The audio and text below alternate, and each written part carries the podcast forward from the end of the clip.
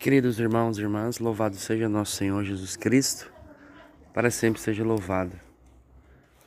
Neste dia de hoje, neste sábado, a liturgia da Palavra de Deus nos apresenta no Evangelho de São Marcos Jesus que com os seus discípulos estão caminhando dentro do templo em Jerusalém e Jesus é interrogado pelos mestres e os doutores da lei, dizendo com que autoridade Jesus fazia as suas obras, os seus ensinamentos e a sua vida, seu poder. Então Jesus também lhes faz um questionamento acerca do batismo de João, se vinha de Deus ou dos homens na, no entendimento dos fariseus e dos mestres da lei. Eles não souberam o que responder.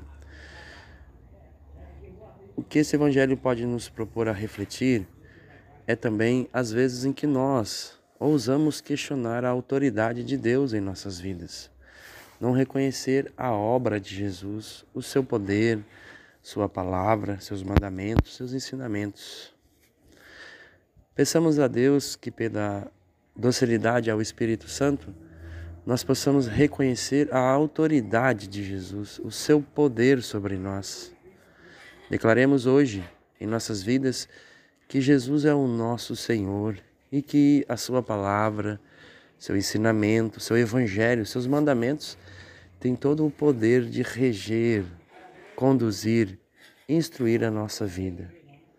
Não sejamos nós a questionar o poder de Deus. Sejamos nós, sim, a nos rendermos à obra de Deus em nossa vida. Declaremos hoje, neste sábado, que Jesus Cristo é o Senhor da nossa vida e que Ele impere sobre nós.